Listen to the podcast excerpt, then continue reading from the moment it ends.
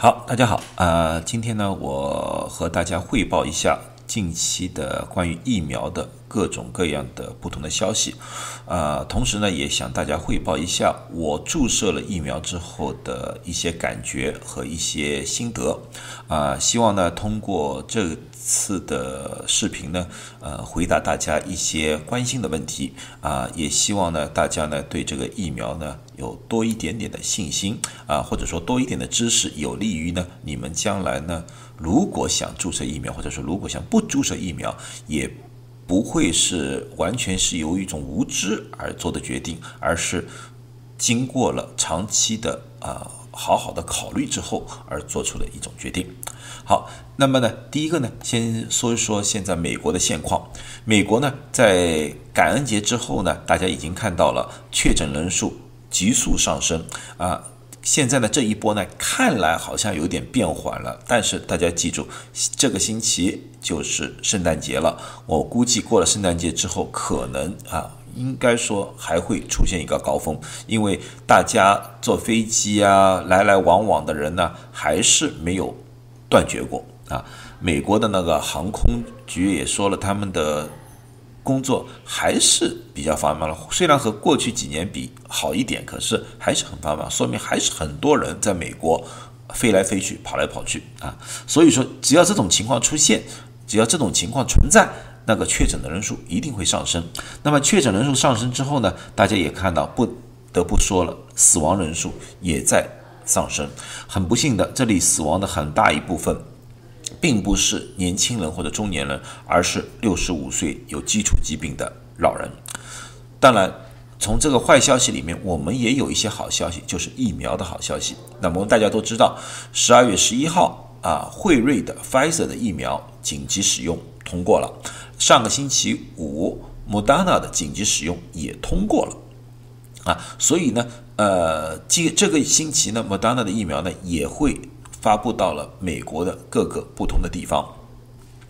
现在整个美国已经运输出了四百六十多万针的疫苗，已经有六十多万人啊，医务人员已经注射了疫苗。所以说，我们医务人员正在和这个病毒抢时间啊。所以说呢。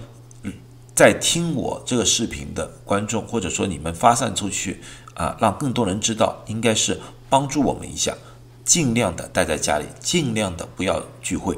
那么这样子的话呢？给我们争取到更多的时间，让更多的人注射到疫苗。因为注射的疫苗也并不是说今天注射了，明天你就有抗体。他们需要有七到十天的时间才能产生足够的抗体抵抗这个病毒。所以给我们一点时间，也给自己一点时间。那么我已经在昨天，今呃就是十二月二十号早上七点钟注射了我第一针的辉瑞的疫苗。那么呢，我现在把接种疫苗的过程和大家分享一下。啊，第一个呢，接种疫苗呢需要预约，因为我们呢是属于医院系统的预约，相对来说比较简单啊。而你们呢，轮到你们的时候呢，因为你们可能可以去附近的药店，举个例子，CVS 啊、Walgreen 啊去打那个疫苗，所以呢，到底能预约到底是应该怎么样情况？我相信在。未来的一到两个月，你们会陆陆续续的收到信件呐、电子邮件呐、短信的方式，以征询你们的意见，你们到底愿不愿意接受疫苗？到时候呢，我希望大家如实的向他们汇报，因为如果像 CVS 啊这种地方的，他们一定会根据你的回答，他们去订购足够的疫苗给大家。那么去接种疫苗的时候呢，之前呢，就像我说了，刚才说了，你们要多了解一点。啊，那个各种疫苗的不同的差异，哪些疫苗更加适合你，或者说那家药房到底是订购了哪一种疫苗？那么你应该心里有个数字。特别呢，呃，那些副作用啊，我我们现在知道。现在我们所有的数据是根据惠瑞或者莫达纳的那个三期临床而得出来的这些数据，副作用什么的数据。大家知道，临床呃，惠瑞它有四万多人，而莫达纳有三万多人做的临床，这个数字相对来说还是很小的。可是到了二月份或者三月份，你们注射的时候，应该有几百万甚至于几千万人已经注射了疫苗，我相信到时候不管从副作用或者有效性上面，你们会有更多的资料。那么到那个时候，你们再做出一些判断也不迟。所以说现在也不需要这么急的，急急匆匆的一定要告诉自己打还是不打，多听听，多看看。我相信在各方面你们会得到更多的啊资料，呃，然后呢，你们接种疫苗的时候呢。还是要戴着口罩，保持社交距离，因为我说了，打着疫苗之前，你们还是啊容易被感染的，或者说有可能会被感染的。啊，现在天气比较寒冷，那么你们去。打疫苗的时候呢，你们要知道疫苗是打在手臂上面的，这个手臂上部的，所以说呢，你们穿的衣服呢也要小心一点，不要穿穿的那种非常难以啊露出胳膊的那种衣服。那么呢，到那时候呢，你们要手忙脚乱，要脱衣服啊，要啊，那反而要在那边待的时间比较长，那么呢，也可能就增加你被感染呐或者着凉的可能性啊，这个自己要考量一下。那么到了接种的地方的时候呢，他会让你们填张卡，就这么一张卡。叫 COVID-19 vaccination 卡，CDC 专门发的，每个人只有一张，所以这张卡千万不要掉了。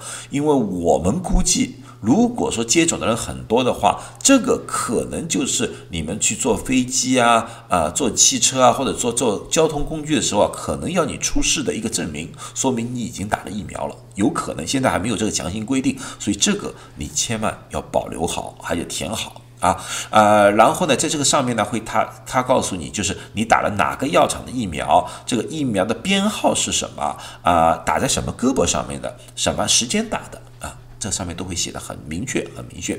呃，那么接种完之后呢，呃，一般工作人员会告诉你要下载一个程序，叫做 VSafe，VSafe 呢是专门这个程序呢有两个功效，一个呢就是把。呃，你如果有副作用啊，为什么不适啊？你可以直接通过这个和 CDC 和 FDA 进行对话啊，让他们知道你有非常严重的，或者说有很多不适啊，可以让他们知道。另外一个作用呢，就是它上面呢会给你一个呃一个呃警告，就是告诉你呢，你应该什么时候注射第二针啊，这个是 VCF 的一个作作用。然后呢，你在那边等十五到三十分钟。我刚才说了，我是昨天早上七点钟注射的。注射的时候呢，一点感觉都没有，因为它只有零点三毫升，非常小的剂量。我还没有反应过来，那个护士说：“啊，我帮你注射完了，我都没感觉到啊。”然后呢，我就在那边待了大概十五分钟。一起和我注射的呢，一群呢医护人员呢，大概有十几个。当时呢，在十五分钟之内，半个小时左右吧，大概没有一个人有严重的不适现象。啊，我没有看到不适的现象，呃，然后呢，在昨天和今天，我就大致的在我的医院范围里面问了一下，据我所知，在我们整个医院里面，大概只有两个人出现了一些过敏反应，这两个人呢，本身就已经有了。呃，过敏史，他对很多食物是过敏的。本来呢，我们是劝他们是不要打，可是在他们觉得自己的接触新冠的危险程度比较高，他们还是坚持打了。打完之后呢，就是出现了大概十二个小时之后，出现了身体上出现了一些红疹，有一个呢脸是有一点点浮肿，啊，可是呢，一般呢，呃，他们说呢，大概过了一到两个小时之后呢，就自然而然就消失了。啊，今天呢，呃，他们基基本上都呃没有任何问题。啊，这当然是我那个小范围的几百个啊医务工作者里面的一个情况。所以说呢，大部分的人和我差不多，就是胳膊疼，就是大概我是昨天晚上就是注射之后十二个小时之后开始胳膊觉得疼痛，有一点点麻，麻的时间很短，大概十几分钟。然后呢，甩甩手之后呢，这个麻的感觉就过去了。可是呢，那个胀。和疼的感觉呢，一直持续到了今天早上。今天早上比昨天晚上还要厉害一点点。然后我去上班之后呢，就把这件事情给忘了。嗯，也没什么去大的感觉，用电脑啊做事啊一点妨碍都没有。除非我把这个手直接按在了那个注射的位置，那么我们可以才感到了胀疼。可今天。下午呢，回到家大概四五点钟的时候呢，我感到人有一点疲倦。我不知道是因为这几天我一直在忙这个疫苗的事情，人比较紧张而出现了这种疲倦的现象，还是是这个疫苗引起的，这个我不清楚啊。然后呢，我回到家，呃，吃了晚饭，洗了一个澡之后呢，现在呢，啊，大概是晚上八点钟啊，我这个疲倦感觉也就没有了啊，所以我不能确定是不是和疫苗有关，但是我觉得我有责任和大家说一说啊。然后呢，我也测了一下体温，我是用腋下测的体温，三十六度六啊，没有发烧，从昨天到现在一点发烧都没有。那么呢，明天呢，我过段时间呢，我会再进一步的和大家谈一谈我这个呃感觉啊，那个情况怎么样。那么大家更加该担心，有很多人想注射的人就想了啊，我应该是什么时候可以注射啊？因为就是个优先排列嘛，我应该排到什么地方？基本上优先排列呢，一般我们分四等，第一等呢就是医务人员啊，就像现在我们打的，然后呢接下去呢，在一等的呃第二步呢就是说呃那些老人院的群居的那些老人啊。这批人应该先打，这批人全部打完之后，那么接下去呢，就是到第二类。第二类呢，就是说有基础疾病的人啊，老人呐，或者是这样。另外呢，就是像监狱里的囚犯呐，啊，这些需要密集居住的，或者说呢，在一些和新冠病人接触机会相对比较高的啊一些人。举个例子说，呃，像护工啊这些人呢，他们就会第二批，呃。注射第三类优先呢，就是相对来说呢，就是略有风险的，像营业员呐、售货员呐、呃、老师啊、学生啊这批人，因为他们接触比较多啊。第四类呢，就是所有人都可以打了。那么。基本上我感觉是第一类，我们到一月头的时候，应该基本上就注射完毕了。那么第二类呢，应该是一月中到一月末开始应该注射了。第三类呢，应该是二三月份应该注射了。第四类呢，应该四五月份应该就可以注射了。啊，那么在这优先排列之情况之下呢，也出现了一个小小的插曲，就是斯坦福大学啊那个实习医生呢进行抗议，因为呢他们呢呃觉得呢应该。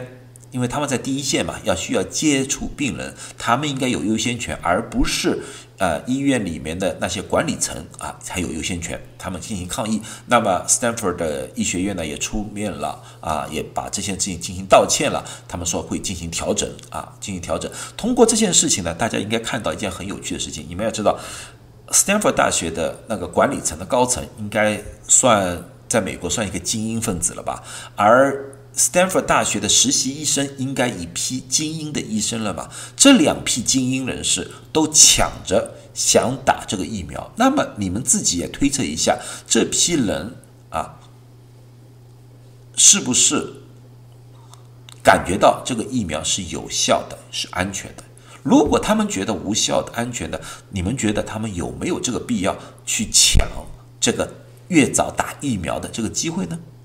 啊，这个就是我想给大家分析一下的这件事情里面，这件不好的事情里面得出的一个相对来说，我觉得相对比较好的一个结果。所以呢，我希望大家慎重的考虑啊，要不要打这个疫苗。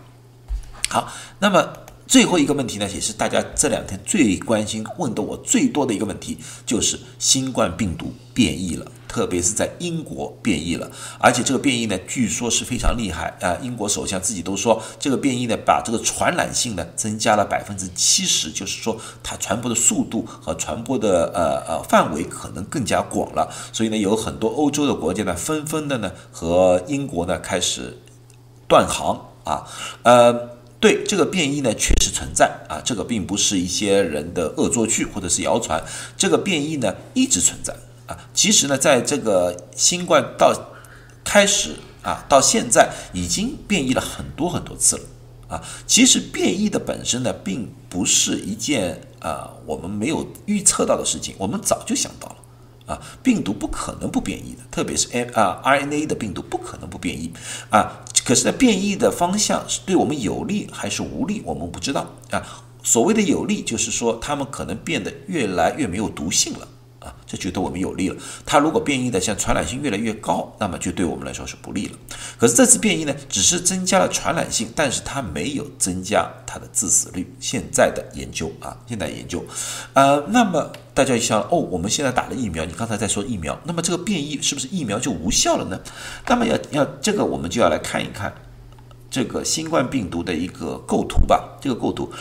新冠病毒表面它有很多很多的突起，这种突起呢，我们叫 spike protein 啊，突起的那个蛋白，突起蛋白。其实呢，这个新冠病毒里面呢，应该还有很多很多的不同的蛋白，像那个呃信封蛋白啊，呃诸如此类的，有各种各样的蛋白。而我们所用的 mRNA 的疫苗呢，它只是针对于上面的几个种类的 spike protein S protein 而设计的啊，而不是。根据整个病毒设计的，所以说只要这几个 spike protein 不变异，那么这个疫苗就还是有效的。现阶段，现阶段他们的研究发现，所存在的变异并不是 mRNA 疫苗所针对的那几个蛋白，所以说这个疫苗还是有效的，啊，还是有效的，所以。至今为止，不管是德国的科学家也好，英国的科学家也好，包括美国的科学家，都广泛的认为，辉瑞的疫苗和莫丹娜的疫苗对于这个变异的病毒还是有抵抗能力的啊。变异不可避免，以后会不会有变异造成了这个疫苗的无效，我们无法对。但是有一点可以很肯定，因为信使 RNA 的疫苗，如果这次成功的话，哪怕这次病毒真的变异到了我们这个疫苗防治不了，再生产一个新的疫苗应该是很快。因为什么？因为信使 RNA 的疫苗，它只是里面一个一小段的信使 RNA 在里面，最主要的是外面包裹的那个脂质层。啊，这个东西可以不变，只要我们截取另外一段信使 RNA 放进去，就可以产生一个新的疫苗了。就像我们一件衣服，那件衣服我们不用换，只要换两个不同的纽扣就行了。所以在技术的难度上面，或者说生产的速度上面都不会有太大的影响。对我们来说，这才是信使 RNA 疫苗这次突破的。最关键的一个问题，就是为以后生产疫苗的速度以及有效性铺下了一个新的道路。好，今天就讲到这里，希望这已经回答了大家很多的问题。如果有更多的疑问，欢迎在下面提问，我愿意和大家进行讨论。谢谢大家，祝大家有一个很好的圣诞节、新年。和自己的家人在家里聚聚就可以了，千万不要到外面去聚会。希望到明年二零二一年和大家再次相见，谢谢，再见。